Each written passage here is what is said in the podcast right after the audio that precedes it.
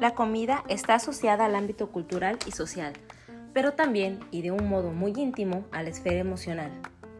Hola, mi nombre es Susan Maldivieso, soy coach en desarrollo personal y hoy me gustaría tocar este gran tema derivado a las fechas tan importantes en las que estamos ya viviendo. Han proliferado muchos estudios que resaltan en un papel fundamental las emociones, en la forma en la que comemos y en cómo nos relacionamos con la comida.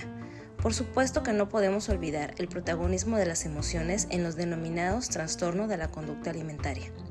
Un amplio conjunto de motivaciones dirige a la elección de un alimento u otro. Incluso pueden hacer que una persona establezca una inflexible relación con un alimento, tanto en un sentido positivo como negativo. Nuestro estado emocional y nuestra capacidad para regularlo puede impulsar nuestra forma de comer la ansiedad, la tristeza, la soledad o la alegría son fuertes condicionantes para que algunas personas coman, incluso sin tener hambre. En estos casos se pierde relativamente el control del comportamiento alimentario y con frecuencia aparece una alimentación inadecuada que suele tener consecuencias, aumento de peso por ejemplo, y que generan sentimientos de culpa y de nuevo tristeza entrando en un círculo de malestar.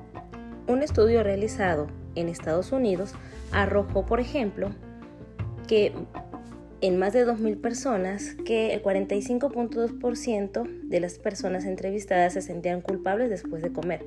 El 44.2% pensaban que tenían un problema con el peso. El 1.2% respondieron que se autoinducían vómitos. Y el 7.9% dijeron que sus vidas estaban dominadas por problemas relacionados con la comida. Desde luego parece claro que la forma en que comemos habla de cada uno de nosotros y de nosotras, de la capacidad que hemos tenido y tenemos para adquirir hábitos favorecedores de salud y bienestar, de nuestra capacidad para afrontar y resolver problemas, para tolerar el malestar, manejar la impulsividad, la expresión de nuestras emociones, etc. El impulso natural de comer es adaptativo, sentimos hambre cada cierto tiempo y comemos y obtenemos placer del que más o menos somos conscientes, pero para algunas personas comer es el único placer que tienen, o el que más fácilmente pueden satisfacer.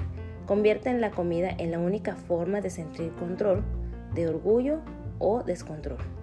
Está claro que comer es un acto relevante en nuestra vida.